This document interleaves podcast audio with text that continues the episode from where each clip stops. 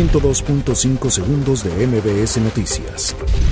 Senado aprueba renuncia de Eduardo Medina Mora como ministro de Suprema Corte de Justicia de la Nación.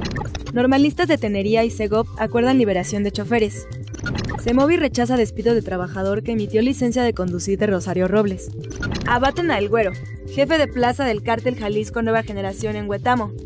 Pobladores amarran y arrastran por las calles alcalde de las Margaritas Chiapas. Revolvedora se queda sin frenos en la México-Toluca y deja al menos 15 lesionados. México pide a Estados Unidos aumentar esfuerzos para combatir tráfico de armas. Lenin Moreno decreta toque de queda en Ecuador. Entregarán medalla Belisario Domínguez al activista Rosario Ibarra. UNAM rinde homenaje a Miguel León Portilla.